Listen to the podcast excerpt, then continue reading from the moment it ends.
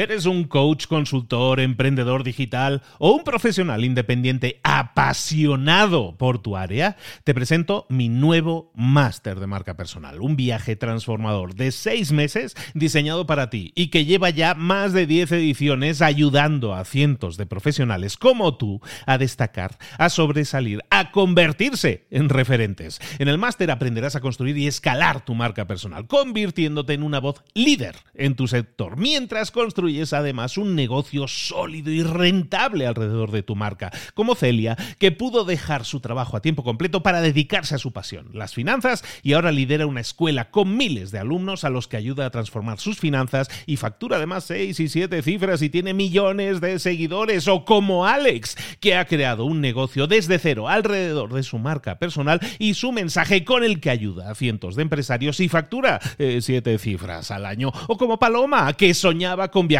por el mundo y que ahora vive como nómada digital con cientos de miles de seguidores y más de 17.000 alumnos. Gracias al máster, su sueño pasó de ser una idea a una realidad rentable y reconocida.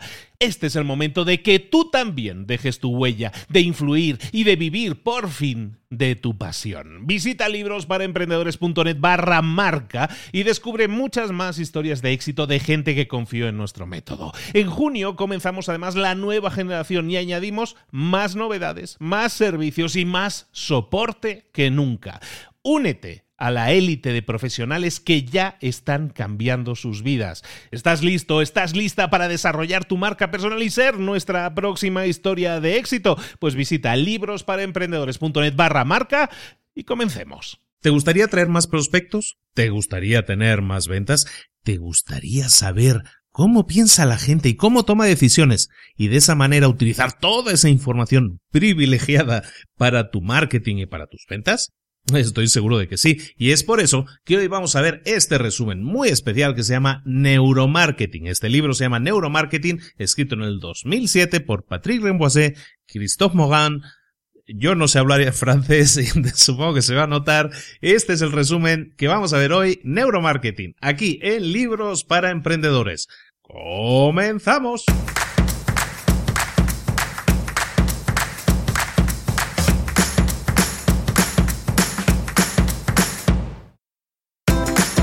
Bienvenidos al podcast Libros para Emprendedores. Para alcanzar el éxito en cualquier negocio que quieras emprender, debes formarte, debes estudiar, aprender para emprender. Y para ello, no hay nada mejor que un libro. En el podcast Libros para Emprendedores te ayudamos de tres maneras. Primero, seleccionando los mejores libros del mercado para ayudarte a emprender, a mejorar en tu emprendimiento. Segundo, te ofrecemos gratis un resumen de los puntos más valiosos explicados en cada libro. Y tercero, te damos finalmente pasos a seguir para poner en práctica todas esas lecciones aprendidas y así poder acortar tu camino hacia el éxito ya sea marketing, ventas, liderazgo, emprendimientos, mentalización, eh, vamos a analizar lo mejor de lo mejor, de los mejores libros del mercado y te lo vamos a dar todo bien masticadito y listo para ser aplicado.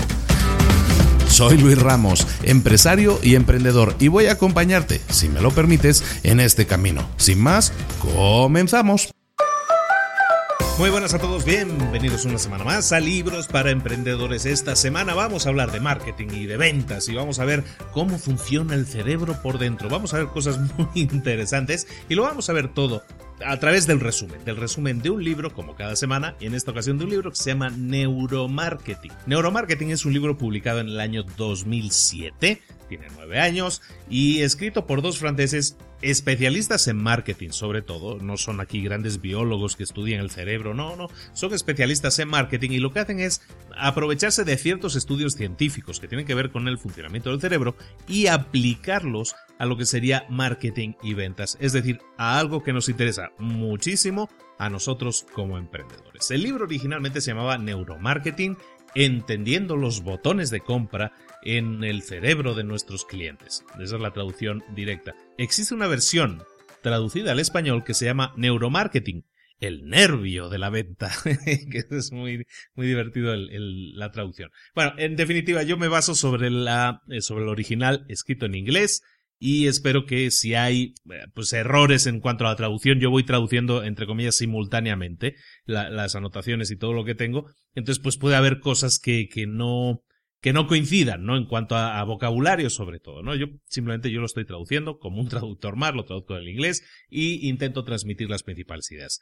Neuromarketing, libro escrito en el año 2007. Patrick Remboisset y Christophe Mogan, franceses, expertos en marketing, escriben este libro en el que vamos a ver lo siguiente. La toma de decisiones de nuestro cerebro. Todos, todos nosotros tenemos un cerebro que está dividido, aunque nosotros siempre cuando vemos la típica imagen del cerebro lo vemos ahí como partido en dos, como en dos partes, el, hemisferio izquierdo y el derecho, existen varias capas y, viendo el cerebro como un todo, sin separar las dos partes, los dos hemisferios, eh, lo que existe como capas del cerebro son tres, lo que llaman los tres cerebros. En este libro lo llaman así, los tres cerebros. Lo que se llama el nuevo cerebro, el cerebro nuevo, que es el que procesa los datos racionales, y esa es la capa superior. Luego está el cerebro medio. El cerebro medio se encarga de las emociones, de los sentimientos. Y por último, está e, esa capa, la capa del cerebro medio, está debajo de la capa del cerebro nuevo. Y por último, debajo de ellos dos, está la parte más antigua del cerebro. Y se, y se llama así, precisamente, el cerebro antiguo, el cerebro viejo. Creo que le llaman en español el cerebro primitivo, lo cual me parece muy acertado. El cerebro primitivo lo que hace es tener en cuenta todas las informaciones que le llegan de los otros dos cerebros, del de los datos racionales y el de las emociones, recoge toda esa información de esos otros dos cerebros y él analiza y toma las decisiones. Es decir, tenemos una parte del cerebro que se encarga de datos, otra de emociones y otra de decisiones.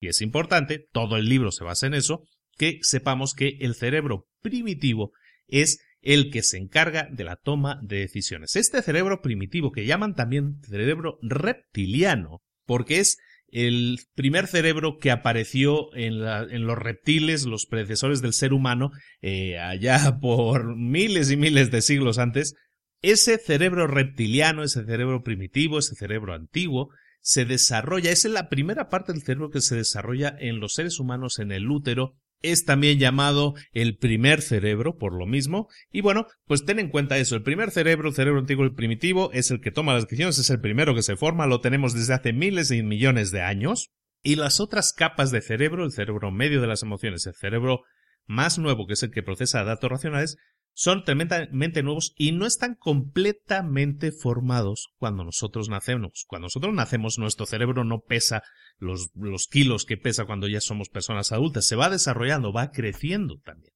Entonces, que sepamos eso, que el cerebro primitivo sí nace con nosotros, se, se está criando ya en el útero, pero por ejemplo el cerebro nuevo no se acaba de formar hasta que tenemos 24 años, por ejemplo. Entonces son datos interesantes, que esos vienen de las investigaciones, que nos dicen cómo es la evolución del ser humano y también cómo es el diseño, cómo está diseñado e interconectado nuestro cerebro a la hora de tomar decisiones, de procesar datos o de tener emociones. Cada parte del cerebro, y eso es muy lógico, ¿no? Cada parte del cerebro se encarga de una cosa. Nosotros siempre lo hemos hablado así, ¿no? Incluso cuando hablamos de hemisferios, pues uno más racional y el otro más, más de, sensaciones o sentimientos, pues es lo mismo, ¿no? Estamos hablando que hay diferentes partes del cerebro que son especializadas. Bueno, pues esta es otra clasificación, en este caso la de los tres cerebros, en los que hay una única eh, fuente de decisiones que es el cerebro primitivo. Muy bien, pues bueno, ya sabemos que tenemos cerebro primitivo. Ahora, vamos a ver, y ya sabemos que es el que toma las decisiones. Por lo tanto, nosotros como empresarios que estamos promocionando, vendiendo algo, lo que tenemos que tener muy claro es que tenemos que intentar conectar con el cerebro primitivo de nuestros clientes, de nuestros prospectos. ¿Cómo hacerlo? Hay solo seis formas, seis estímulos con los que podemos hablar al cerebro primitivo. Esos seis eh, estímulos son los siguientes. Primero, el egocentrismo. El, cerebro primitivo responde siempre a cualquier cosa que tenga que ver con el yo. Nosotros somos egocéntricos en el sentido de que nuestra principal preocupación siempre es nuestro bienestar y nuestra supervivencia. Estamos hablando de, factores muy primitivos. ¿eh? Entonces, nuestro público debe escuchar qué es lo que nosotros podemos hacer por ellos, qué puede hacer nuestro producto por nuestro cliente. antes de que nosotros le importemos, primero nosotros nos tenemos que preocupar por ellos. Es decir, apelar a su egocentrismo. Yo tengo aquí algo que te puede beneficiar, que te puede ayudar en tu supervivencia o en estar mejor, que son los dos puntos a los que normalmente se enfoca el marketing. Mejora personal o simplemente huir del dolor o llamémoslo supervivencia por una sola palabra. ¿De acuerdo? Entonces el egocentrismo es uno de los seis estímulos. El segundo estímulo es el contraste. El contraste es básicamente el decir, eh, el mostrarle a un cliente o a un prospecto el decirle antes o después, arriesgado o seguro, con o sin, rápido, lento, negro, blanco. Eh, todo eso son contrastes. Si no existen contrastes, el cerebro primitivo se confunde. Está conectado para poner atención a los contrastes, necesita contrastes para darse cuenta de que una cosa es mejor que la otra, porque eso es lo que busca, buscar algo que sea mejor que lo otro para poder tomar una decisión, recordemos. Entonces, debemos huir, ahora sí, en la práctica esto significa que debemos huir siempre de, de las típicas frases, llamémoslas, o en el libro las llaman neutrales, que son las frases neutrales, pues por ejemplo, somos una de las empresas líderes del sector somos unos de los mejores. Todo ese tipo de frases son confusas, es decir, estamos, eh, estamos diciendo, no estamos dando un dato claro, sino que estamos hablando de cosas genéricas. Como siempre, ya creo que ya lo hemos comentado alguna vez, tenemos que huir de esto. Siempre tenemos que enfocarnos, como decíamos en el primer punto, en el cliente y huir de este tipo de aseveraciones que ni se pueden demostrar ni significan nada realmente, sino que apelan, eso sí, al ego de quien las ha escrito, al ego normalmente del dueño de la propia empresa, pero no sirve para vender más.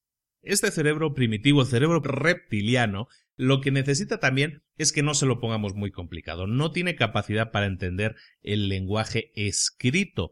Por lo tanto, debemos utilizar palabras que no sean excesivamente complicadas y que mantengan la idea de cosas simples y fáciles de entender, cosas concretas, lo que estábamos comentando, ¿no? Cosas que podemos aplicar que sean simples, sencillas de entender, pues bueno, lo típico. Eh, más dinero. Esto, mm, este producto no se rompe. Este mm, servicio tiene asistencia 24 horas. Ese tipo de cosas, detalles específicos, fáciles de entender, que con una o dos palabras máximo podamos transmitir una idea concretamente, algo tangible, algo sencillo de entender. Luego, el cuarto punto será el tercero. El cuarto punto sería que tenga un principio y un final. El cerebro reptiliano, el cerebro primitivo, se centra prácticamente eh, siempre en buscar eh, anclarse, en buscar que una situación se ancle de la siguiente manera, que tenga un inicio fuerte y que tenga un final fuerte. Eso le llama mucho la atención a un cerebro primitivo. Por lo tanto, debemos poner máxima energía en nuestros inicios y en nuestros cierres, ¿de acuerdo? A la hora de vender, a la hora de transmitir nuestros mensajes de marketing o de ventas. De hecho, me viene a la memoria, por ejemplo, en Toastmasters, que ya lo he comentado varias veces, que es este club de oratoria en el que aconsejo a todo el mundo que se apunte, que hay por todo el mundo y en todas las ciudades hay clubes de Toastmasters, entonces lo aconsejo mucho. Uno de los ejercicios, y, y bueno, y una de las cosas que insiste mucho, insistes muchísimo, es que tengas un inicio y un final poderoso, que incluso eleves la voz, el tono de voz, la curva de la voz, tanto en el principio como en el final, para llamar la atención, para romper eh, las barreras de sueño incluso que pueda tener la gente que está ahí sentada y aburrida y que empieces fortísimo y acabes fortísimo, pues para, al final, pues para, para invitar al aplauso incluso, ¿no? son cosas que se aplican a diferentes campos, todo lo que estamos hablando, ¿no? Ahora hablamos de Toastmasters, que es de más de oratoria, pero la oratoria está profundamente ligada con el marketing y con las ventas. No podemos separar una cosa de la otra porque tú, como vendedor, tienes que utilizar la oratoria, tienes que hablar para transmitir eso, ¿de acuerdo? Entonces es también importante cuando hago menciones al tema de la oratoria, no me gustaría que la gente se desconectara y dijera, este no es mi rollo, sino que simplemente incluso pusiera más atención, más atención porque es muy importante.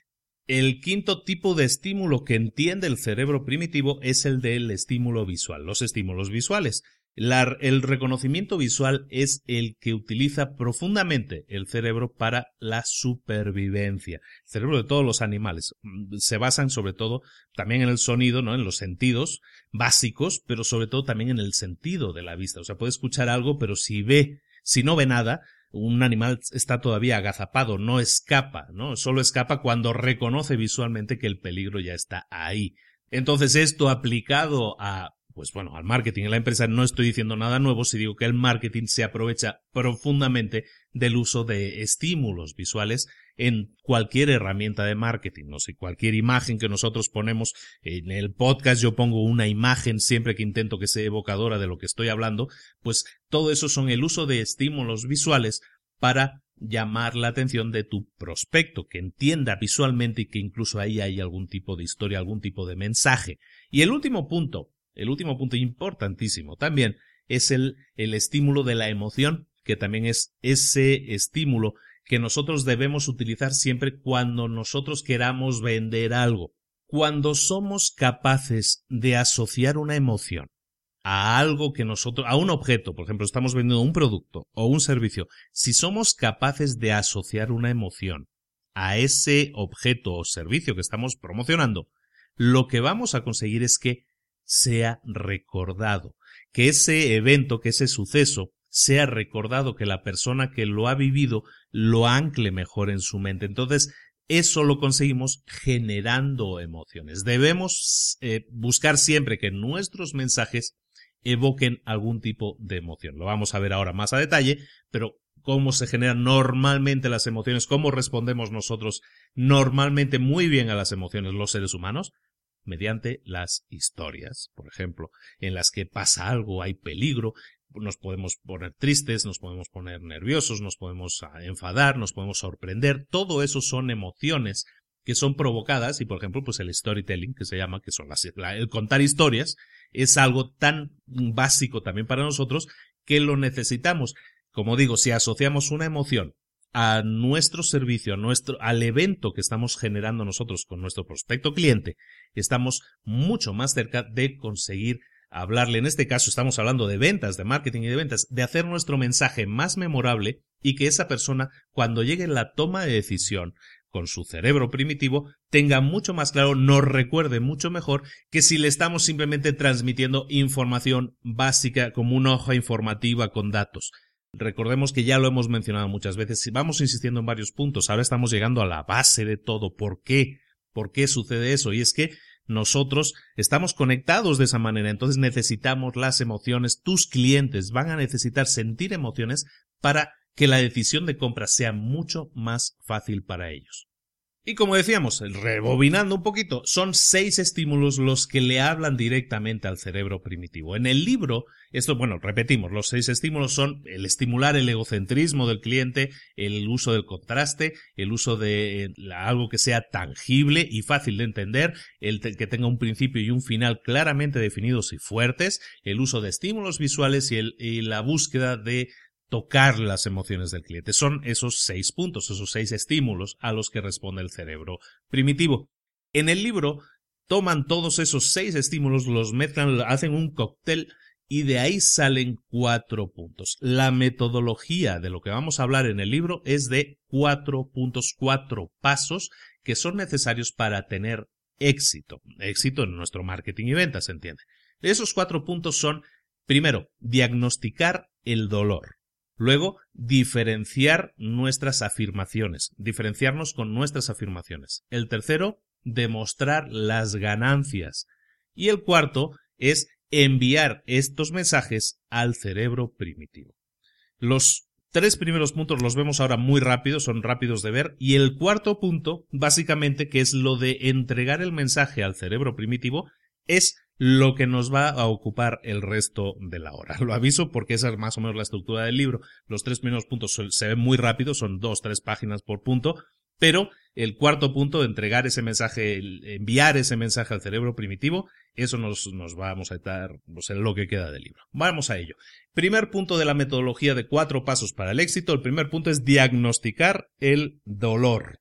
Para diagnosticar el dolor de un cliente, lo que le aflige, lo que le duele, lo que le molesta, lo que tenemos que hacer es hablar con el cliente, hablar con los clientes, eh, preguntarles. Y para diagnosticarlo, bueno, los beneficios de diagnosticarlo y hacer estas preguntas es que, primeramente, hacemos ver, nosotros vamos a saber, vamos a diagnosticar cuál es el dolor, pero vamos a hacer que el cliente también lo sepa, porque muchos clientes realmente no lo saben y nosotros les podemos ayudar a descubrir qué es lo que realmente les aflige. La siguiente cosa es que nos establece a nosotros, nos, nos eleva a una posición de experto, de alguien que se está preocupando por el cliente y que sabe cómo buscar cuáles son los problemas. Y eso nos pone ya a un nivel muy superior de respeto del cliente hacia nosotros. Las preguntas que podemos utilizar son, ¿cuál es la fuente del dolor más prominente, del dolor más destacado del prospecto? Y esto es más simple de lo que parece. las aflicciones, los dolores, las molestias, lo que le duele a una persona normalmente cae en tres categorías principales. Puede ser un dolor, una aflicción financiera, estratégica o personal. Definir la fuente del dolor es la mejor manera de asegurar que tu producto o servicio está realmente diseñado para aliviar a ese cliente. Si tú reconoces que un cliente o un grupo de clientes, mejor dicho, en un nicho de mercado, tiene ese perfil, por ejemplo, en este caso, debe 100 mil dólares y reconocemos en, dentro de ese grupo de clientes, de prospectos, reconocemos que hay varios que lo tienen, podemos saber inmediatamente, oye, mi producto o servicio responde de la manera adecuada para aliviarle el dolor a esta gente. Es decir, no sé, si yo soy una, un banco y yo tengo la posibilidad de dar unas líneas de crédito de hasta 100 mil dólares, pues a lo mejor yo sí estoy en posición de poder darle una solución a esos clientes, ¿de acuerdo? Pero primero tenemos que identificar cuál es el dolor más importante que tiene un prospecto. Puede ser financiero, como decíamos, puede ser estratégico o puede ser personal. Otra pregunta que podemos hacer, esta es la primera, ¿no? ¿Cuál es la fuente del mayor dolor del prospecto? Luego, ¿Qué tan fuerte es la intensidad de ese dolor? Esa sería una segunda pregunta. Porque un dolor de baja intensidad, si no le agobia, si no está realmente angustiado, que sería la palabra a lo mejor más, más apropiada, entonces la urgencia por solucionarlo también va a ser muy baja. Pero en cambio, si un dolor se manifiesta con una intensidad alta o muy alta, entonces el cliente, si identifica que tiene esa molestia, ese problema de altísima intensidad, y tú le propones una solución que tiene sentido para él, entonces va a hacer todo lo necesario para acceder a tu producto o servicio lo antes posible y liberarse, en ese caso, del problema, del dolor. Tenemos que, por lo tanto, centrarnos, enfocarnos en buscar gente o personas que tengan un alto nivel de dolor en el sentido en el que lo estamos hablando, ¿de acuerdo? otra pregunta que podemos hacer, ¿qué nivel de urgencia tiene ese dolor? ¿Qué nivel de urgencia por solucionarlo tiene ese dolor que tiene el cliente? Tenemos que enfocarnos siempre en áreas de dolor que sea urgente solucionar, que urja solucionarlas cuanto antes cuando alguien tiene urgencia por solucionar algo, es que básicamente es que tiene miedo de las consecuencias, de lo que va a pasar si no hace nada. Cuando alguien tiene mucho miedo, te está realmente agobiado por las consecuencias de lo que puede pasar, algo que sea muy inminente que puede pasar, eso crea un estado de urgencia que se llama. Las consecuencias pueden crecer más si no hacemos nada. Entonces esa persona automáticamente necesita urgentemente esa solución. Cuanto mayor sea el nivel de urgencia, mayor serán las ganas y la predisposición del cliente a comprar nuestro producto o servicio. Y por último, otra cuarta pregunta que podríamos hacer, o hacernos en este caso, y es una de las más importantes, es si mi prospecto sabe, reconoce que tiene ese dolor. Porque es importante que lo reconozca. Mucha gente no lo sabe, no es consciente de que tiene un problema. Sí, puede tener un problema, pero lo tiene enterrado, realmente no sabe cuál es la causa principal, el origen de ese problema. Lo hablábamos en el primer punto, en la primera pregunta. Conseguir que nuestro prospecto se dé cuenta de que, de, que eh, tiene ese problema y que lo tiene y que debe solucionarlo es crítico. Esto lo hemos visto también muy a detalle y lo puedes revisar en el episodio de el método de ventas Spin Selling, que trata precisamente de eso, ¿no? De, en uno de sus partes, en uno de sus apartados, de cómo conseguir que el cliente se dé cuenta de que tiene ese dolor, ese problema, ayudarle a que sea él mismo el que hable y el que explique, el que ponga en palabras cuál es el problema, eso ayuda infinitamente para conseguir que el cliente identifique, tengo este problema y entonces nos vayamos a lo que estábamos hablando antes, que identifique cuál es la urgencia, la intensidad de ese problema e entonces inmediatamente esté mucho más dispuesto a adquirir, a comprar nuestro servicio, nuestra solución, que es la solución al problema. El método de spin selling se basa muchísimo en temas de neuromarketing y pues ahora lo estamos viendo y lo vamos relacionando, ¿de acuerdo? Hablamos de cuatro pasos, este era el primer paso, que era eh, diagnosticar el dolor de nuestro cliente. El segundo paso es cómo conseguir diferenciarnos con nuestras afirmaciones. Y, también lo hemos comentado un poquito antes cuando hablábamos de, los, eh, de las seis formas de hablarle al cerebro primitivo. Diferenciar con nuestras afirmaciones básicamente se trata de que nosotros no podemos decir nunca, o no deberíamos decir, aunque es algo que muchísimas empresas lo dicen, es nosotros somos uno de los líderes del mercado, nosotros somos una de las mejores empresas de no sé dónde. Todo eso no ofrece contraste, lo que hablábamos, que el cerebro primitivo necesita ese contraste. Una mejor forma de expresarnos sería ser mucho más definidos, mucho más precisos. Somos el único proveedor del mercado que hace tal cosa somos el único proveedor que en nuestro servicio es el único servicio que hace esto. Nuestro producto es el único que hace esto.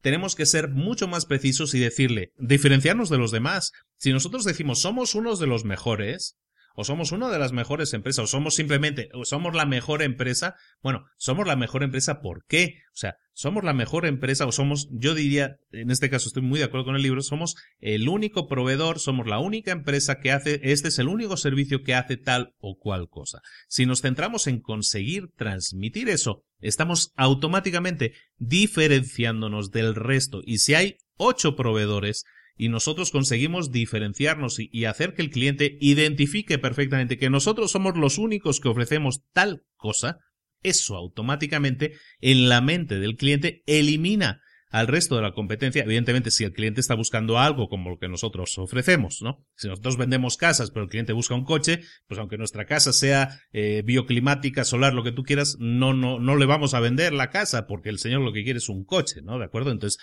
evidentemente, si estamos con un cliente que tiene una necesidad y nosotros tenemos la capacidad de satisfacer esa necesidad, entonces lo que tenemos que hacer es diferenciarnos de los demás de una manera precisa y contundente.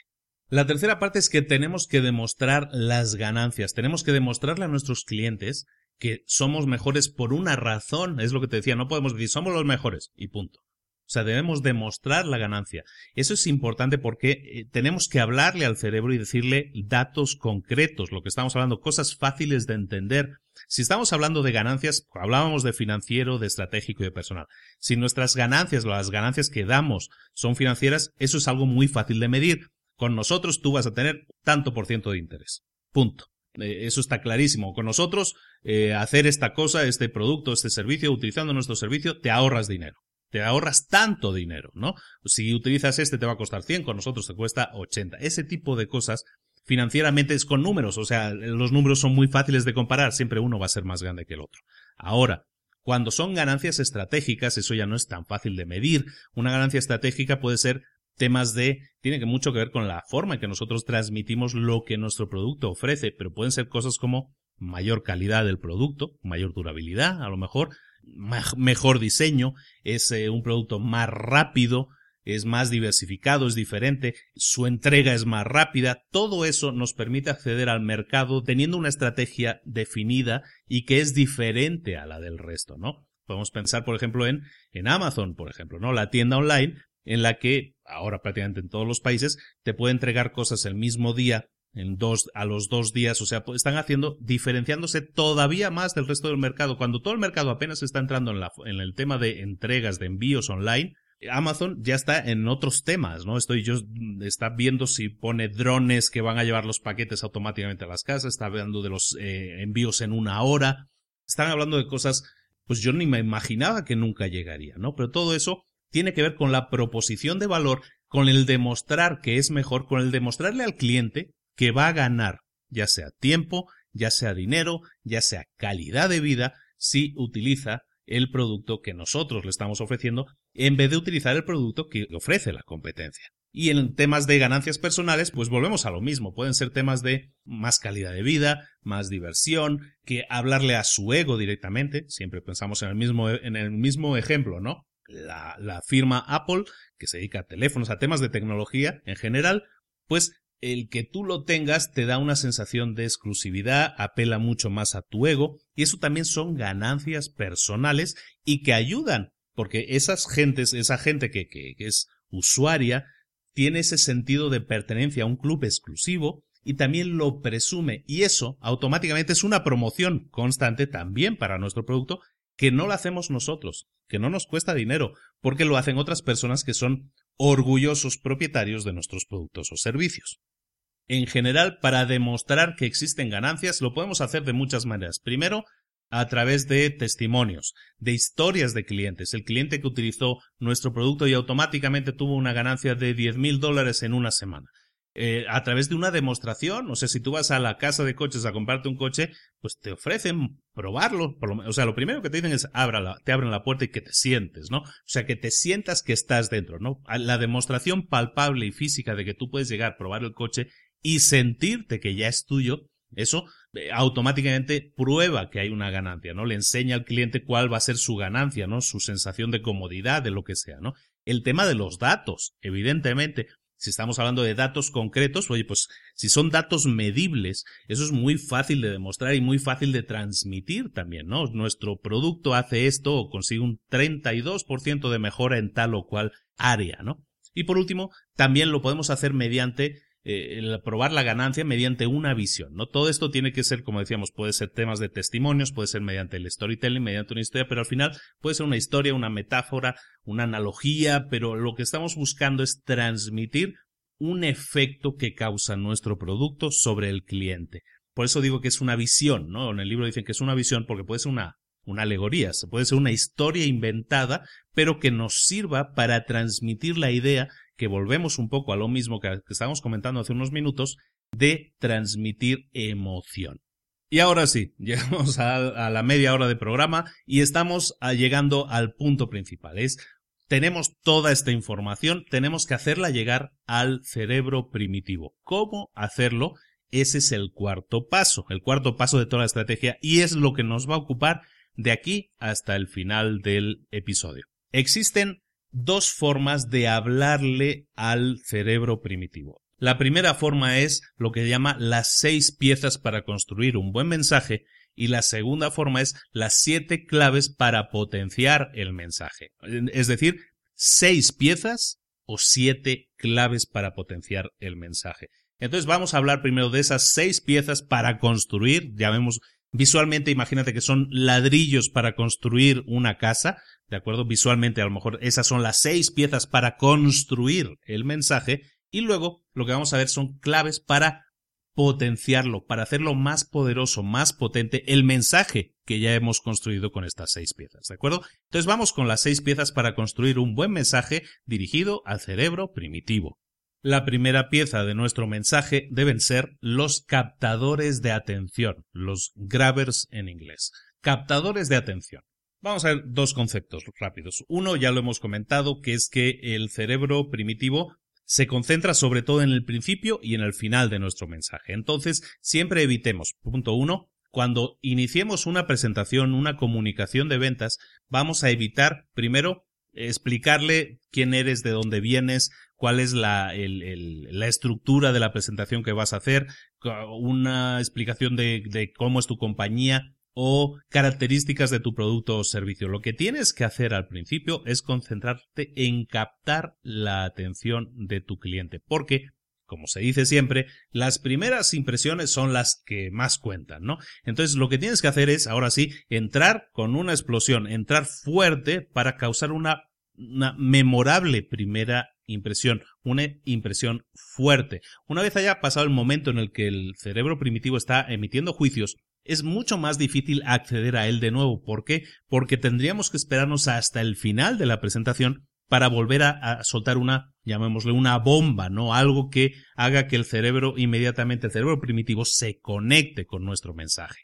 Y existen cinco tipos de captadores de atención, y los vamos a ver aquí muy rápidamente. El primero son los minidramas. Los minidramas básicamente son mini historias. Podría ser un ejemplo. Podría ser un día en la vida de tu prospecto sin el beneficio de tu producto o servicio. ¿De acuerdo? Inmediatamente esto haría visualizar a tu cliente, y para aquellos que estén en el grupo de retos ya van a saber de lo que estoy hablando, te permite visualizar inmediatamente tú como prospecto esas sensaciones, ¿no? El revivir esas sensaciones de qué pasaría si yo no tuviera ese producto o servicio, que es algo que puedes estar viviendo actualmente, pero tú, como encargado de transmitirle al cliente, al prospecto, esa idea, le tienes que hacer sentir, oye, no, pues imagínate lo que es levantarse cada día sin tener aire acondicionado en condiciones de calor extremo, te sientes cansado, te sientes agotado, la ropa se te pega, son mini dramas, estás haciendo sentir al cliente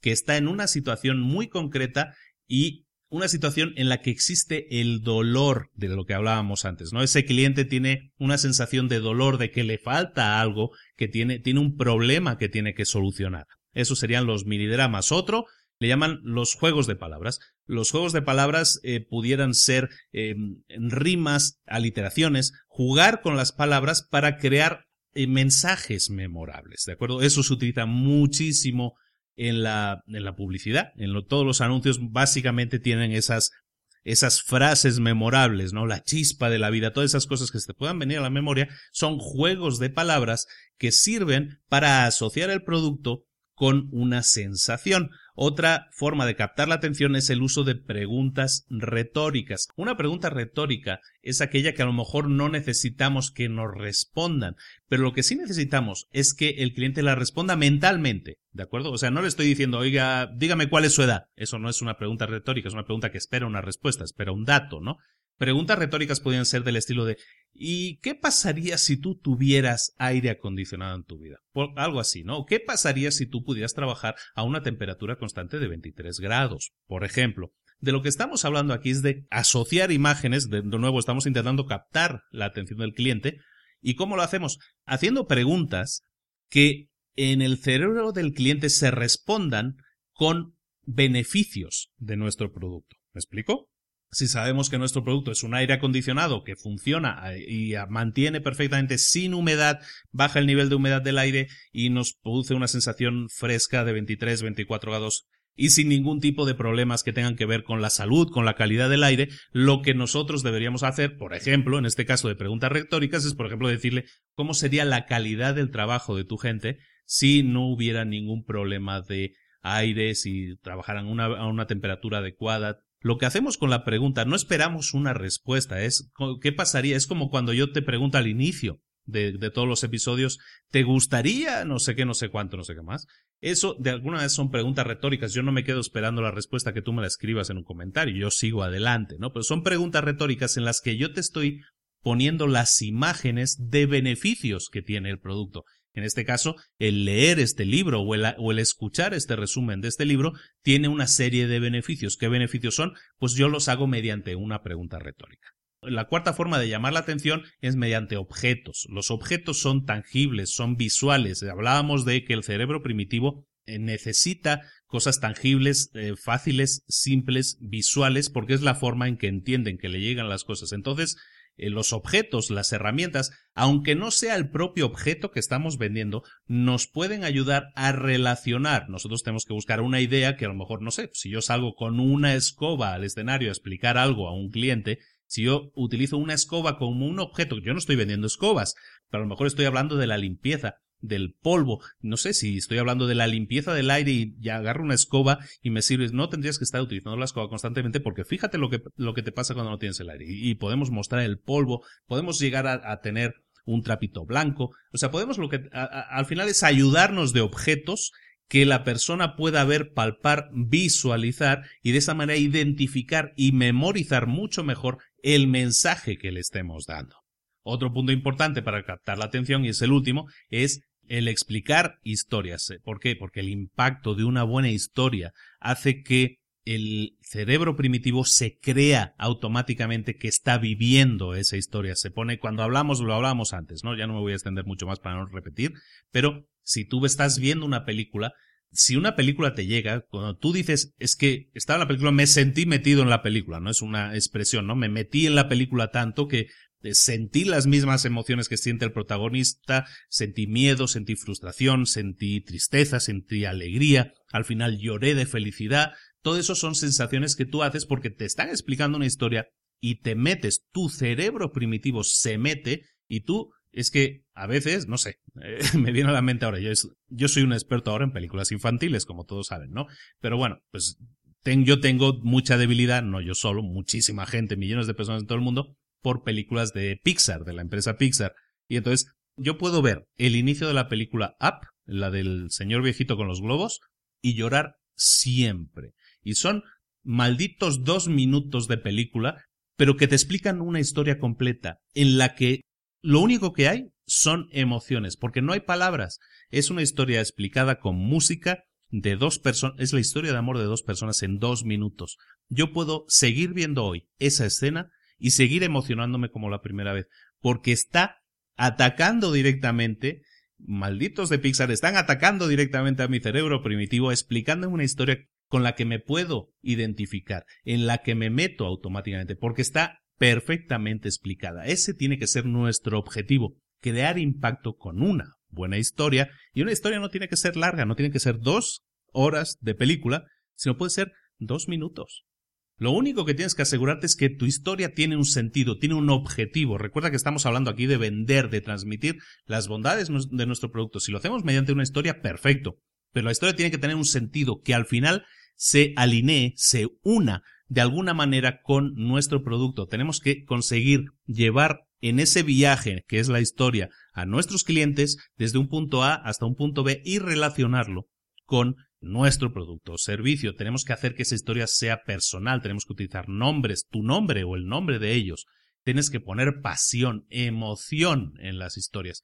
Pero tú me vas a decir, no es que yo hago páginas web, ¿qué, historia quieres que le explique? Hombre, pues bueno, lo que puedes hacer es decirle, incluir el nombre de tu, de tu empresa en la historia y explicar la historia de uno de tus clientes ya exitosos. Por eso hablamos mucho siempre de lo importante que son los testimonios de otras personas siempre que tú estés efectuando una propuesta de venta. Tienes que incluir en tus historias, en, las historias de tus testimonios, tiene que aparecer el nombre de tu empresa, ¿no? Pues oye, utilizando los, los productos de, de, esta, de la empresa tal, ¿no? Entonces, eh, que aparezca el nombre de tu empresa para que lo relacionen automáticamente, están metiéndose en la historia que esa persona les está explicando, es su propia historia, su propia experiencia personal, entonces la está explicando desde un punto de vista personal, pero te menciona a ti, yo utilicé el producto de Pepito, de esta empresa o este servicio, y tienes que conseguir que los que te están dando el testimonio, o si tú estás explicando la historia de un cliente, que se presente el contraste. Estamos repitiendo varios términos. Tenemos que presentar el contraste de cómo era la vida de tu prospecto antes y cómo es después de utilizar el producto o servicio. Tenemos que mostrarle los beneficios. En esta historia tenemos que mostrar los beneficios que ha obtenido ese cliente, que ha obtenido el cliente, ¿de acuerdo? No los beneficios de utilizar el producto, los beneficios de Pepito, que es un testimonio, que aquí tengo la foto, tenemos el vídeo, o simplemente tú estás explicando la historia de un cliente satisfecho que obtuvo estos beneficios en concreto. Subió, aumentó un 34% la, productividad de su equipo, aumentó un 27,2% las ventas, lo que sea, ¿no? Sobre todo es señalar cuál ha sido la ganancia de esa persona al utilizar tu producto o servicio. Eso también es contar una historia. ¿De acuerdo? No tenemos que contar historias de Pixar. Pueden ser historias de clientes. Y una historia de un cliente que tiene un problema que es idéntico al del prospecto que tú tienes frente a ti, es muchísimo más poderosa porque el cliente le va a ser mucho más fácil relacionarse automáticamente con ese cliente que tenía el mismo problema que tú, pero ese ya lo solucionó utilizando tal producto. Ah, pues ya tengo muy claro cuál es el camino. Yo como prospecto ya tengo muy claro qué es lo que tengo que hacer si quiero solucionar mi problema. Y eso lo hemos conseguido mediante la historia, en este caso la historia, un testimonio de otro cliente ya satisfecho. Todo esto eran los captadores de atención, que es la primera pieza de las seis que vamos a ver. La segunda pieza no van a ser tan largas. ¿eh? La segunda pieza es lo que se llamaría el big picture, que dicen en inglés, que podríamos traducir como visión completa, visión panorámica, fotografía panorámica, algo así, ¿no? Podemos la visión panorámica de todo el problema. Básicamente la visión panorámica se refiere a algo que ya hemos, eh, ya hemos estado mencionando en los últimos puntos, entonces no me detengo tanto. Básicamente lo que tienes que hacer, estamos diciendo, el cerebro se relaciona visualmente con la toma de decisiones. Entonces necesitamos crear imágenes o mostrar directamente imágenes del antes y del después, esas representaciones gráficas de lo que pasa cuando se utiliza tu solución impactan visualmente al cerebro primitivo del prospecto y se graban automáticamente. Entonces el hecho de crear imágenes mediante los eh, elementos que hemos visto de incluso de historias, historias imaginadas, generar visualizaciones fotos que enseñen el antes o el después, fotos que enseñen, aunque sea gráficos de, de, de, números en que se ve una curva de mejora, todo eso son imágenes poderosas y que se graban mucho más fácilmente en el cerebro primitivo y que tenemos que utilizar. Recuerda siempre buscar el contraste, el antes y el después. Y ya pasamos a la tercera pieza. La tercera pieza para construir un mensaje que sí llegue verdaderamente bien a tus clientes son las afirmaciones. ¿Qué son las afirmaciones? Afirmar tiene que ver con los puntos clave de venta de tu producto o servicio. Representan el valor real de la solución que tú estás proponiendo. Son la prueba de que existe una ganancia. Tus afirmaciones son las razones principales que deberían tener en cuenta tus prospectos a la hora de comprarte algo. Por lo tanto, lo que se trata aquí es que si tenemos una, dos, tres afirmaciones que se refieren a nuestro producto más barato, más económico, eh, más rápido. Por ejemplo, esas pueden ser tres afirmaciones de nuestro producto, muy simples, muy rápidas. Lo que tenemos que hacer es repetirlas. Si hacemos una, una imagen, que es nuestra imagen, y va en una revista, pues lo que tenemos que hacer es destacar esos tres puntos sobre todo. En el libro hay una imagen fantástica de, de una empresa y, y básicamente puso un anuncio a toda página en un periódico y, tenía todo un texto de ventas, ¿no? El típico, pues, párrafo completo de 80 líneas que nadie se lee. ¿Qué hicieron en el anuncio? Tacharon todo, absolutamente como si alguien lo hubiera tachado a lápiz por encima, y solamente dejaron sin tachar tres cosas, que eran precisamente las tres afirmaciones principales de esa empresa, y aparte las recalcaron todavía más poniéndolas en un círculo. Es básicamente, era un mensaje de ventas que si te lo querías leer, todavía lo podías leer porque estaba, te digo, tachado a lápiz, pero básicamente lo que veíamos era tres afirmaciones que son, pues no recuerdo ahora, ¿eh? pero más barato, más rápido, eh, no sé, menos tiempo, ¿no? Lo que fuera. Pero eran muy simples. Esas tres afirmaciones incluso se repetían de nuevo al final. Abajo salía el logo de la empresa y debajo más rápido, más eh, económico, menos tiempo. Entonces, básicamente ese es el ejemplo máximo de lo que son nuestras afirmaciones. Si nosotros tenemos tres puntos claves que son ganancias para nuestros clientes, el cliente no puede irse de nuestro anuncio o de nuestra comunicación sin tener claro nuestro mensaje esencial. Nuestro mensaje, incluso lo tenemos que repetir. Frases como voy a reiterarme, o sea, permíteme que le repita, al final todo se reduce a lo siguiente, más rápido, más no sé qué, no sé cuánto. Y permite que se, permítame que se lo diga de nuevo, porque es bien importante que se lleve esta idea bien clara. Usted debería recordar que somos más baratos, somos más rápidos, somos mm, eh, más económicos. Eso es lo que se tiene que llevar un cliente. Entonces, como te decía, desde el principio venimos diciendo que el cerebro reptiliano necesita mensajes claritos, no se lo vamos a poner difícil, entonces que sea lenguaje claro y fácil de entender. Hay una regla y una máxima del tema del marketing también, que dice que un marketing bien efectivo, bien redactado, debería estar escrito a nivel de un niño de tercero de primaria. ¿De acuerdo? Entonces, no compliquemos demasiado nuestro mensaje, no intentemos utilizar palabras rimbombantes para sonar mucho mejor, sino al contrario, busquemos hacer el lenguaje lo más masticadito posible para que cualquier persona, hasta un niño de tercero de primaria, pueda entenderlo.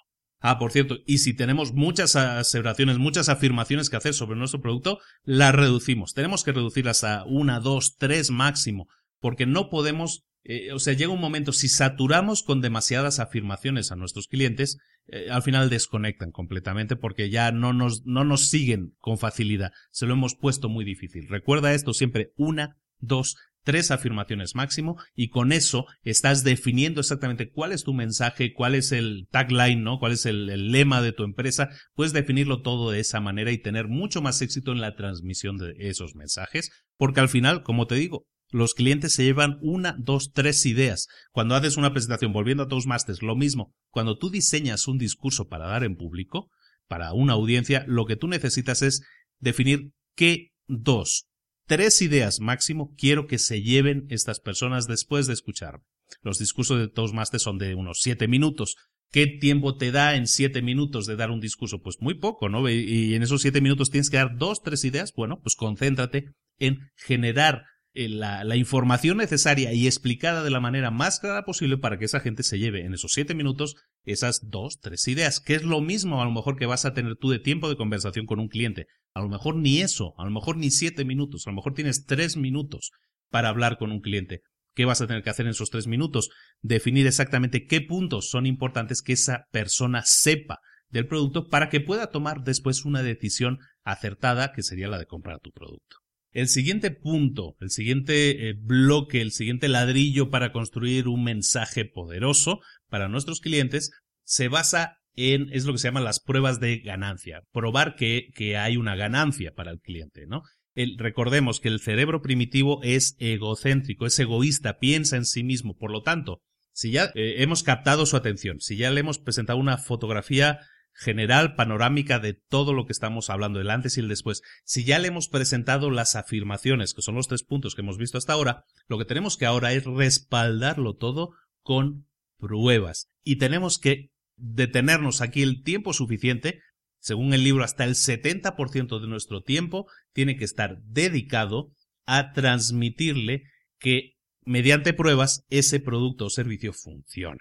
Y aquí, para no repetirnos, lo hemos visto también antes, en, las primeras, en la primera parte, eh, lo que tenemos que hacer, hacer, aquí es aplicar precisamente el uso de historias de clientes, en las que aparece el nombre de una compañía, cosas que, que, representen el antes y el después de la historia de ese cliente, qué pasó antes y cómo es ahora su situación utilizando tu producto. Puede ser mediante la demostración de cómo funciona realmente tu producto y enseñárselo a directamente mediante el uso de datos o mediante el uso de una visión.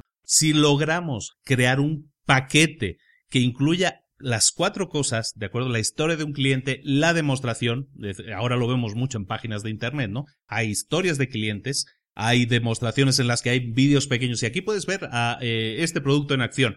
Aparte te informan de datos, ¿no? Aquí es las ganancias que ha tenido nuestro cliente Pepito en un mes utilizando nuestro producto y ves todas sus ventas o si tienes la capacidad de crear una visión, una imagen que le va a evocar al cliente la sensación que va a sentir al tener, al usar ese producto o servicio, básicamente lo que haces es aumentar el valor percibido de tu producto respecto al valor real del producto, que es algo que también hemos visto antes.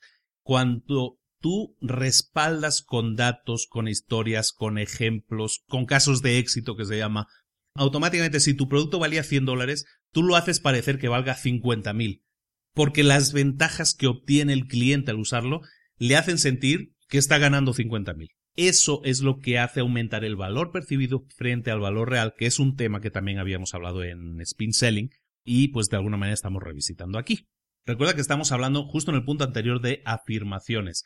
Estas historias, estos datos, esta visión que nosotros le proponemos en este espacio aquí al cliente, tiene que respaldar, tiene que servir para demostrar que las afirmaciones que hemos dicho antes de el, nuestro servicio es más barato, es más rápido, es más económico, todas esas afirmaciones tienen que estar respaldadas con algo. Es con todo esto, con datos, con visiones, con experiencias de clientes o con demostraciones físicas y palpables de que eso es exactamente real. Esa es la manera de reforzar en nuestro mensaje que esas afirmaciones que dijimos no eran gratuitas, sino que están respaldadas, están basadas en casos reales, en la realidad y son fácilmente demostrables e incluso demostrar que son reproducibles.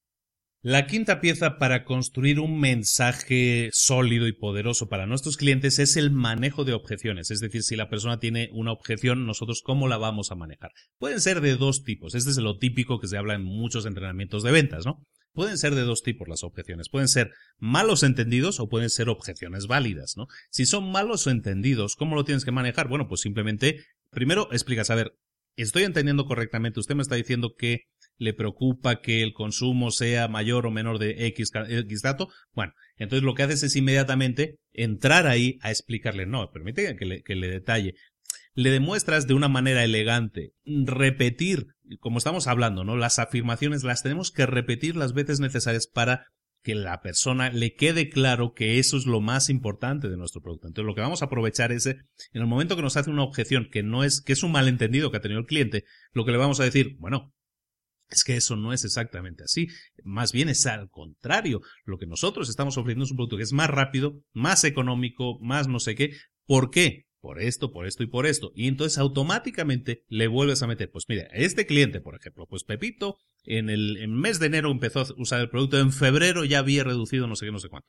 Y mediante ejemplos le haces ver que realmente lo que dijo era un malentendido, entendió mal, ¿no? Y de alguna manera le dices, no, y aprovecho para decirle, por ejemplo, que esta persona le mejoró tal y tal. O sea, vuelves a aprovechar para repetir tus afirmaciones y también lo haces mediante el uso de las herramientas que acabamos de ver, que clarifican, que conectan mucho más con el cliente.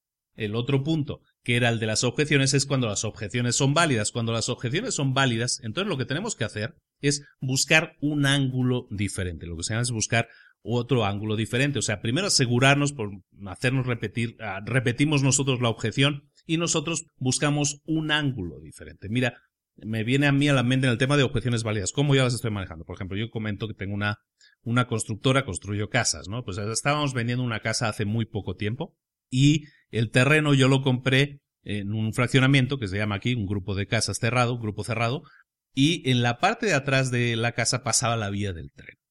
El tema con, la vía del tren, en, Puebla en este caso, solo pasa una vez al día prácticamente el tren, para los que sean de aquí ya lo saben, ¿no? Entonces pasa una vez al día y no es tan molesto. Entonces yo compré el terreno y construí la casa. Era consciente de que esa era una objeción válida.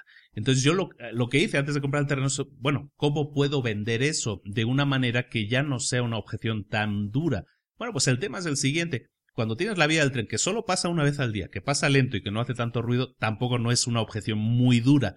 Pero la ventaja que tenía esta casa es que además no tenías vecinos atrás. En un fraccionamiento, para los que tengan más clara la idea, el concepto, que a lo mejor en ciudades más grandes no, no existe tanto, en Europa no existe tanto, pero pues lo que sea una urbanización que se llama, ¿no? Allí en, en Europa, pues en una urbanización, en un fraccionamiento, normalmente tienes vecinos que, que con, están al lado de ti o están en la casa donde la que tú estás, a la casa de atrás hay una casa y vamos, ves a, a los vecinos, vamos, sea, abres la persiana y hola, buenos días, porque ahí están delante de ti, ¿no? En el caso de esta casa no lo tenías.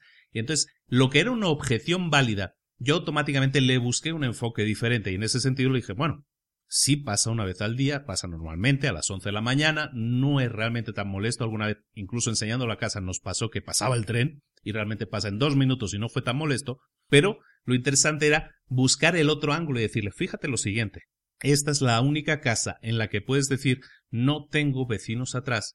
Le hemos puesto unos ventanales más amplios para que la casa sea todavía más luminosa.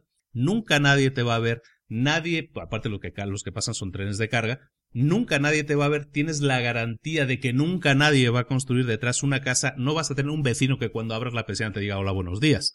Evidentemente es una objeción válida y para mucha gente, mucha gente no le interesó la casa, pues porque tenía la vida del tren, pero hubo mucha gente que quedó convencida y vio ese otro ángulo y dijo, ah, pues es cierto, yo tengo esa experiencia. Lo que hice fue explicarles esa historia, hacerles vivir la historia de que cuando hables la persiana y ves al vecino buenos días o que se está cambiando o realmente es una cosa incómoda, ¿no?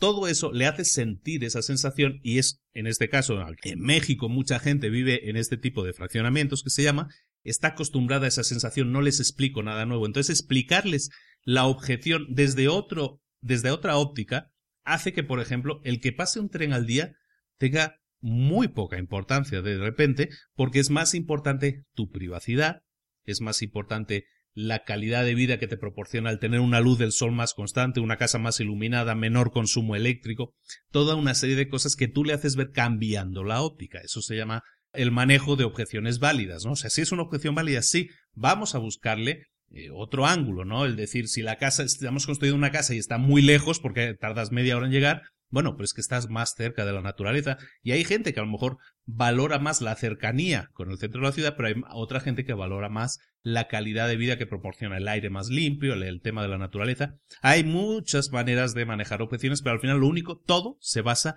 en buscar una óptica diferente, un ángulo diferente para intentar demostrar la valía de nuestro producto o servicio. El último bloque a la hora de construir nuestro mensaje de ventas es el cierre el cierre de la venta, nuestra exposición de venta, mejor dicho.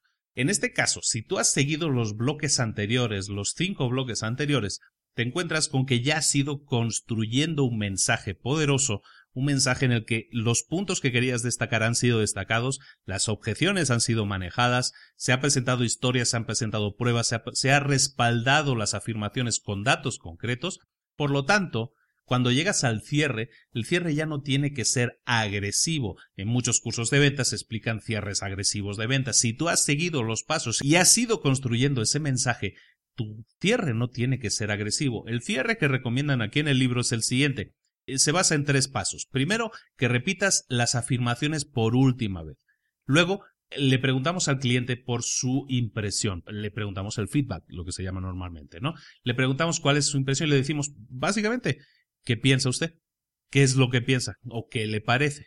De esa manera, si ya hemos estado haciendo una presentación propositiva, positiva, constructiva de nuestro producto, de nuestro mensaje, lo que hacemos es hacer esa pregunta y esperar el feedback. O sea, realmente quedarnos callados a escuchar qué es lo que tiene que decir esa persona. Volvemos de nuevo a referirnos a spin selling, en el que buscamos que sea el cliente el que verbalice, el que ponga en sus propias palabras lo que ha recibido, y si ha recibido cosas que no eran correctas, lo que decíamos, a lo mejor hay mensajes que no le han llegado correctamente, estamos en tiempo de corregirlos. Pero si no, que sea el propio cliente el que nos diga a través de su feedback, hoy pues me ha parecido muy bien, porque no sabía yo que tenía tanta velocidad de entrega, que fuera lo que fuera, bla, bla, bla.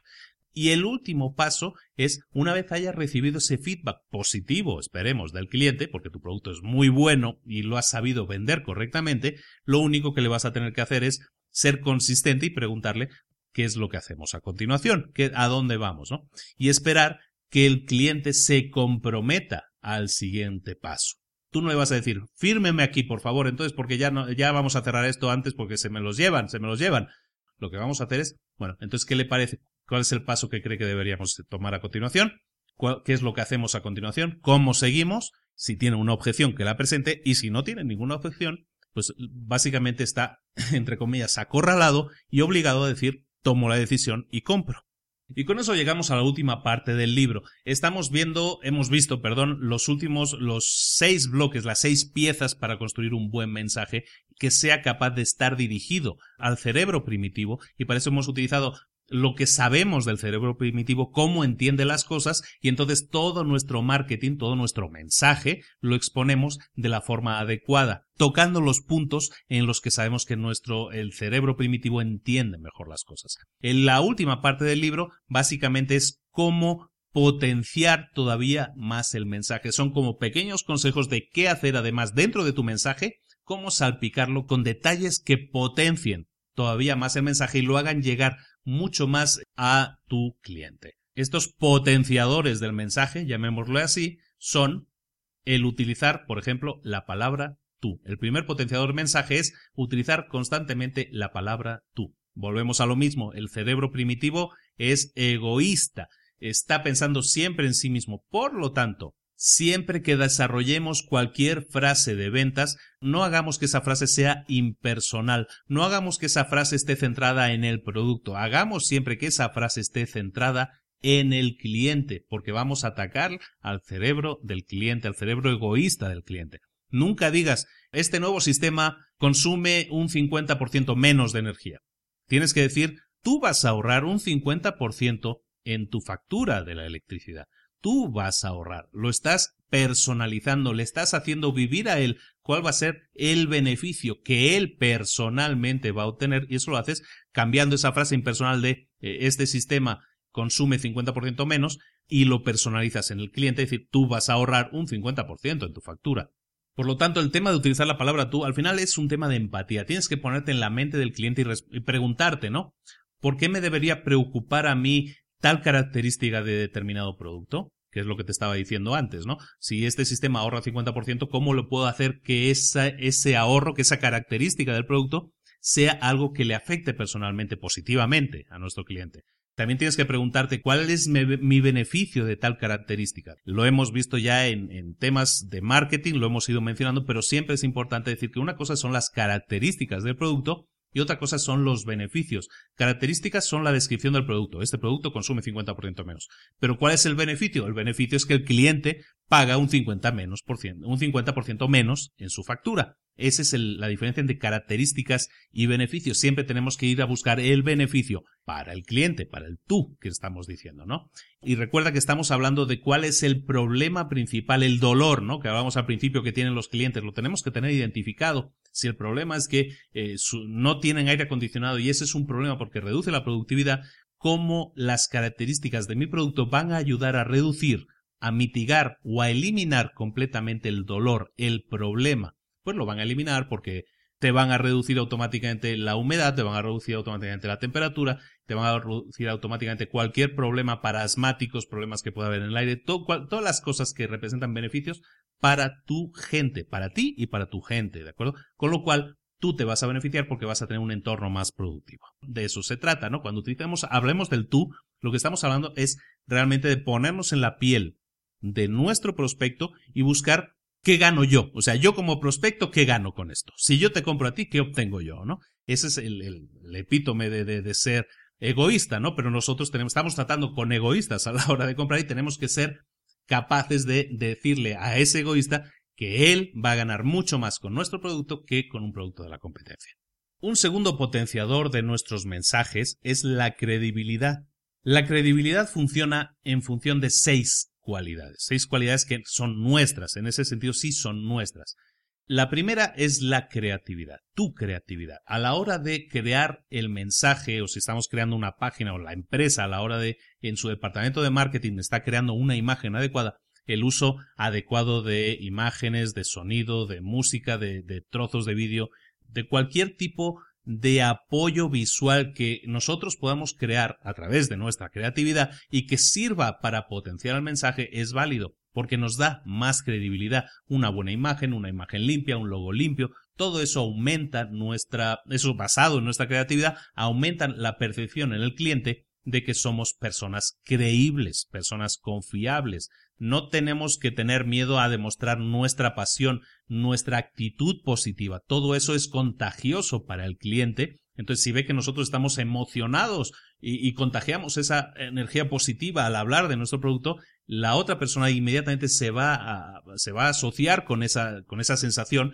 y va a sentir esa misma pasión, a lo mejor seguramente en un grado mucho menor, pero también va a sentir la pasión por el producto que nosotros sentimos porque se la estamos transmitiendo, se la estamos contagiando. También nuestra integridad. Es importante que no seamos falsos, que no estemos impostados, que, que seamos honestos o que digamos no y no lo sé si nos pregunta algo y seamos capaces de, de, ser honestos delante del cliente y decir, un segundo, lo voy a consultar porque realmente ese dato no lo conozco o ese dato pertenece a otro departamento, pero lo vamos a consultar en este momento y usted no se va a quedar con la duda.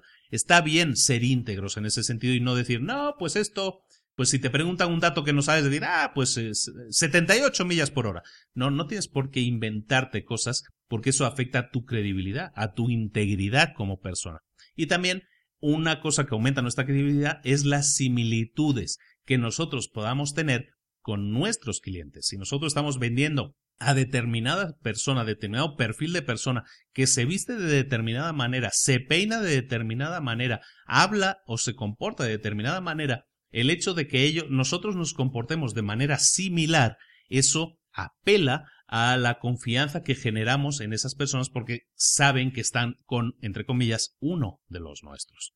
El último punto que tiene que ver con la credibilidad son tus palabras, la forma en que comunicas. Y lo hemos estado machacando mucho en el, episodio de hoy, ¿no? Tus palabras deben estar cuidadosamente escogidas.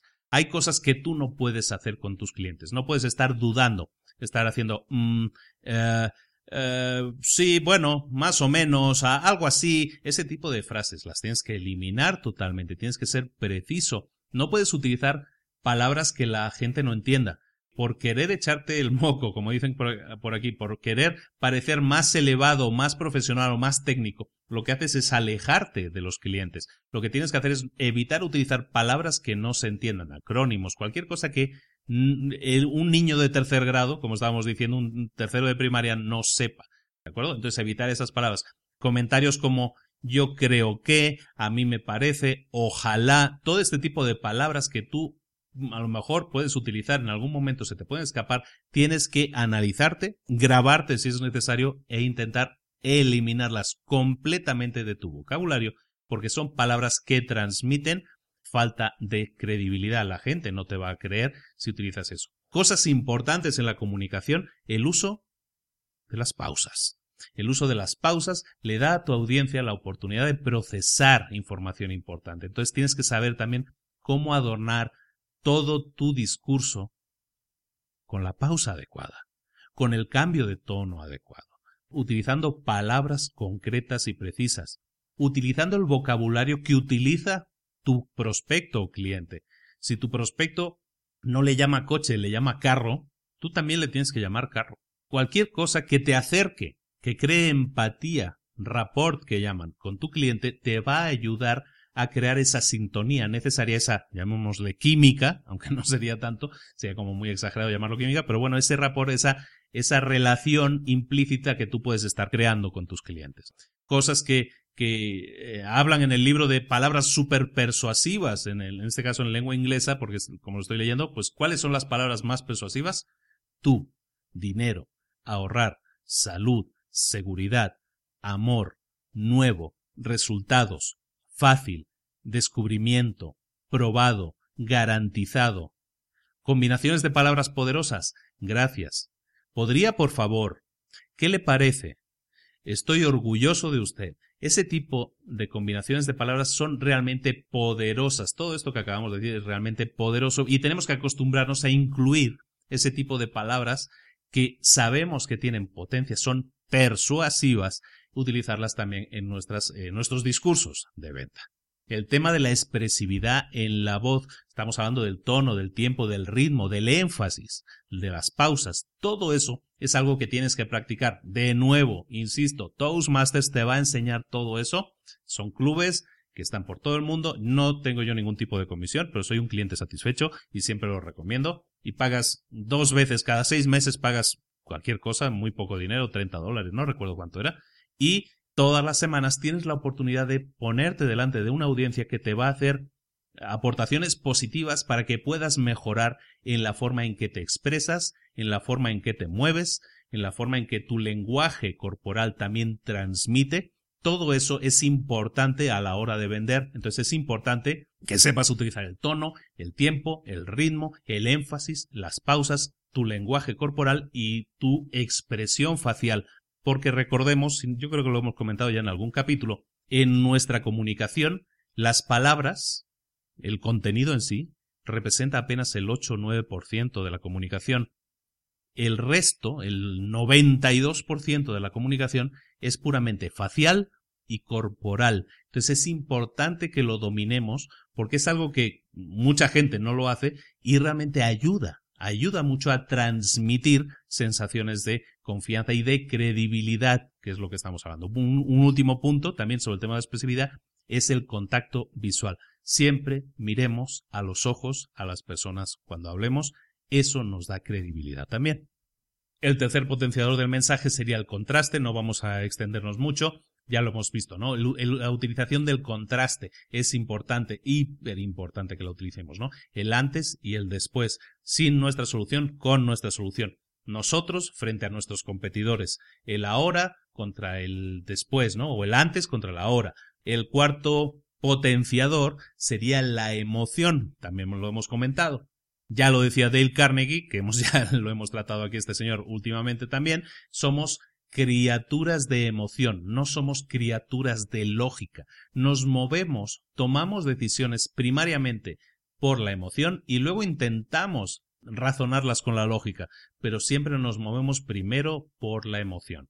En las seis piezas que hemos visto para construir un mensaje, en todas ellas podemos aplicar la emoción. Es importante que intentemos evitar el nivel racional a la hora de explicar algo y siempre busquemos. Evidentemente podemos estar hablando de cosas técnicas, pero tenemos que buscar el nivel emocional, las sensaciones, el huir del dolor, la búsqueda del placer, de la ganancia, de qué hay en esto para mí, la sensación que vas a tener, que vas a obtener al utilizar eso. Todo eso, en todos los ladrillos que forman la construcción de nuestro mensaje, tiene que llevar incluida la emoción, no en uno en concreto, sino en todos. El siguiente punto, el siguiente potenciador, el número 5, sería los estilos de aprendizaje. Este también es importante comentarlo. Hay gente que es visual, hay gente que es auditiva y luego está la gente, el canal kinestésico, ¿no? El canal kinestésico o la persona kinestésica es aquella que necesita palpar, que necesita tocar, que es más física. Estas personas se expresan también de la misma manera y nosotros tenemos que intentar que en nuestros mensajes, si son genéricos, se apele a los tres tipos de aprendizaje que tengan las personas. Pero, por ejemplo, si nosotros detectamos, y eso es algo que se puede eh, ver con entrenamiento, si tú empiezas a hablar con una persona y esa persona te dice, mira, te voy a explicar tal, o escúchame cuando te digo, o, o, mira lo que te voy a explicar. Mira, cuando dicen la palabra mira, te están diciendo que son criaturas visuales. Si te dicen, escucha lo que te quiero decir, o escucha cuando te hablo, cuando le hablan a su hijo, por ejemplo. Todo eso, estamos hablando de personas que definen también mediante su lenguaje qué tipo de experiencia de aprendizaje tienen. Si es visual, lo que tú vas a hacer entonces es potenciar lo visual, las imágenes visuales que tú quieres venderle a esa persona. Si es auditiva a esa persona, le tienes que entrar por el oído, le tienes que explicar cosas y entonces tienes que explicarle mediante el oído cosas que le vayan a hacer convencerse de que tu producto es mejor. Y si es kinestésica, lo que va a tener que hacer es palpar, tocar, sentir esa sensación que se tiene al tener tal o cual producto. Entonces, herramientas que podemos utilizar en el canal visual, imágenes, fotos, iconos, eh, objetos, cosas que ya hemos visto. El tema visual, el tema del componente visual es importante. Nuestros anuncios tienen que ser más visuales que texto. Para la gente que es auditiva, nos tenemos que centrar más en las palabras que las imágenes. La sección de audio, la voz en off que tengamos en nuestra, en nuestra publicidad o los comentarios que nosotros vayamos a hacer es en lo que nos tenemos que centrar. Más que enseñarles la foto del hotel que estamos promocionando, le vamos a explicar la sensación de cuando llega al pueblo y ve a toda esa gente y todo, mediante la historia eh, que le estamos explicando y que le entra por la oreja la auditiva, el canal auditivo, es cómo vamos a conectar con esa persona. A los que están en un nivel kinestésico son aquellas personas que necesitan palpar, que necesitan tocar las cosas, que llegan al coche inmediatamente lo abren y se suben. Entonces estas personas las tenemos que involucrar, tenemos que llegar hacia ellas con objetos. Como decíamos, ¿no? Si necesitamos el apoyo de objetos, que puede ser el propio objeto que estamos vendiendo o pueden ser objetos que evoquen esa sensación, eso es la forma en que nuestra historia va a llegar a esas personas porque les va a estimular en ese canal kinestésico. Pero importante, utilicemos los tres canales, si es posible, a la hora de explicar una historia, porque si no detectamos exactamente qué categoría, eh, eh, de qué categoría es cada persona, lo vamos a tener difícil. Entonces vamos a intentar siempre incorporar que nuestro mensaje sea lo suficientemente rico en cada uno de esos canales para que cualquier persona reciba el mensaje de la manera que esa persona prefiera recibirlo. El sexto potenciador son las historias, ya lo hemos estado reiterando constantemente en el episodio de hoy, pero básicamente tienes que relacionar esas historias de alguna manera que sean experiencias personales, pueden ser historias personales, eso funciona mejor que mejor, pero si no, siempre recuerda que lo que buscamos es que haya un golpe final, una idea final que relacione completamente, que en la, en la cabeza del que lo oye quede perfectamente claro, ah, ahora entiendo por qué me explicas esa historia, porque me estás dando una característica, una ventaja, un resultado que tiene lo que tú me estás contando, ¿de acuerdo? Tenemos que eh, hacerlo, ser buenos explicando historias porque eso va a aumentar pues ahora sí, nuestra cantidad de ventas, si lo estamos haciendo de esa manera, o nuestra empresa va a ser capaz de transmitir mejor lo bueno que hace y eso también va a representar más ventas para nuestra empresa. Y por último, potenciador número 7, ya acabamos por fin el libro con eso, se llama menos es más. Lo que tenemos que hacer es no inundar a nuestro cliente con un mensaje en el que haya 24.000 aseveraciones, afirmaciones de nuestro producto. Tenemos, como lo comentábamos antes, tenemos que centrarnos en las afirmaciones que sean más poderosas y que nos permitan llegar más fácilmente al cliente, convencerle más fácilmente. Vayamos en busca de la calidad, no de la cantidad. No por inundar al cliente de características vamos a vender más. Probablemente sea al contrario porque vamos a perder fuerza en las características principales. Podemos a lo mejor tener 15 características, un producto que estemos vendiendo, hay tres que son muy buenas, pero como dijimos 12 más, la fuerza que tenían aquellas características se pierde. Entonces, analicemos nuestro mensaje, analicemos cómo vendemos nuestros productos y busquemos, analicemos y digamos, sabes que esta la voy a quitar, no la necesitamos. Si me la preguntara el cliente, perfecto, se la puedo decir, pero vamos a centrarnos en esto, esto y esto dos, tres máximo, y eso va a ser mucho más poderoso y vamos a conseguir un mensaje mucho más efectivo. Nuestro marketing va a ir directo a la neurona que más nos importa, que es la neurona que toma decisiones, la del cerebro primitivo, reptiliano, antiguo, primario. Esto es, madre de Dios, un resumen bastante largo del libro Neuromarketing, que es un libro que no es tan largo, por cierto, poco más de 200 páginas, pero que tiene muchos ejemplos, vale la pena que si puedes tener la oportunidad de, de revisarlo, y es un libro que tiene, pues ya te digo, 8 o 9 años, pero si tienes la oportunidad de revisarlo, vale mucho la pena. No estamos explicando, no está explicando el libro, perdón, no está inventando la sopa, o sea, ya, ya son cosas que muchos sabíamos, pero, pero también lo sabemos porque este libro está creando muchas olas, está creando, hay mucha gente que se está subiendo al tren de, del neuromarketing y esto es un producto totalmente, el neuromarketing es un producto totalmente científico, basado en estudios muy complejos en las principales universidades en las que se analizan las curvas de la mente, las reacciones que tienen las personas y a partir de eso el neuromarketing es simplemente una aplicación de esos conocimientos de cómo conseguir llegarle mejor a las personas, cómo conseguir dejar tu mensaje más claro, más grabado en ellas, y pues es una aplicación muy válida, que en este caso es el, el, neuromarketing. Vale mucho la pena que lo tengas en cuenta, vale mucho la pena que lo, que lo revises, que lo repases, y que son realmente cosas que funcionan, que te van a crear una especie de plantilla de acción a la hora de actuar, ya sea en tus mensajes escritos, ya sea en tus transmisiones en persona, ya sea por teléfono incluso, o sea, puedes aumentar muchísimo la empatía que creas, el rapport que creas con tus clientes, con tus prospectos, y van a confiar mucho más en ti. Y confiar en ti, darles credibilidad, va a aumentar mm, prodigiosamente, yo creo, tus, ahora sí, hablando de lo más material, van a aumentar tus ingresos. Así de fácil.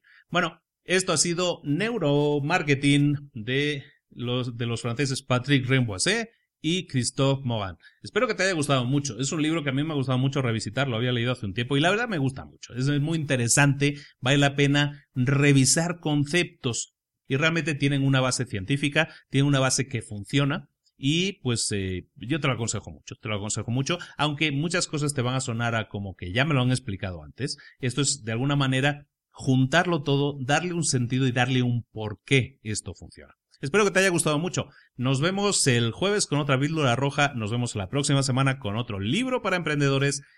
Y saludar mucho, ahora sí, eh, a mi grupo de retos para emprendedores que hoy precisamente han comenzado muy exitosamente, con muchas ganas y con mucha energía. Nuestro primer reto, que es el de la mañana milagrosa, el de tener una mañana mucho más productiva, mucho más energética y comenzar el día con, con muchas más ganas, ¿no? Deseando que llegue la mañana para para despertar y, hacerlo bien, con ganas, con energía, más concentrados, básicamente con una mejor mañana. Es basado en el libro que veíamos la semana pasada de la Mañana Milagrosa, pues la, pues la gente ha tenido una, una recepción muy buena y está muy ilusionada y estoy muy feliz de tener un grupo de gente rodeándonos, bueno, un grupo de gente en el que todos estamos colaborando, en el que todo está opinando y cada uno está aportando y realmente es muy, muy instructivo y muy edificante para todos. Te invito a que si no lo has hecho, y escuchas este mensaje hoy, mañana o cuando sea que lo escuches, que busques en la página Retos para Emprendedores, está en Facebook. Si no, vas al capítulo de la semana pasada, de ahí vas a encontrar también un link. Y en definitiva, por ahí estamos también en nuestra página de Facebook, vas a encontrar otro enlace directo que te lleva a ese grupo y ojalá, ojalá te vea por allí y compartamos juntos la experiencia de mejorar, mejorar personalmente, mejorar profesionalmente. Es un tema de crecimiento en el que todos estamos, todos deberíamos estar involucrados, no todo el mundo lo hace. Esperemos eh, pues generar un poco de olas, un poco de movimiento con esto y que la gente mejore, porque al final de eso se trata. Y de eso se trata también este podcast, de que la gente mejore y tome, pase la acción, eh, tome en cuenta los consejos y las ideas, porque todas están hechas con un solo objetivo, que tú como emprendedor tengas las mejores herramientas a tu alcance para tomar las mejores decisiones y tener el mayor éxito posible en el menor tiempo posible y con la menor cantidad de trabajo posible. Eso sería el, mi mayor deseo. Espero que así sea. De nuevo me despido, que, mucho se despide, poco se quiere ir, ¿no? Como decíamos el otro día. Bueno, ya me voy, ya me voy. Nos vemos la próxima semana con otro libro, ¿de acuerdo? Y el jueves, el Píldora Roja y en los grupos de Facebook y donde tú quieras órdenes y mandes. Estoy a tus órdenes. Un saludo, Luis Ramos. Hasta luego.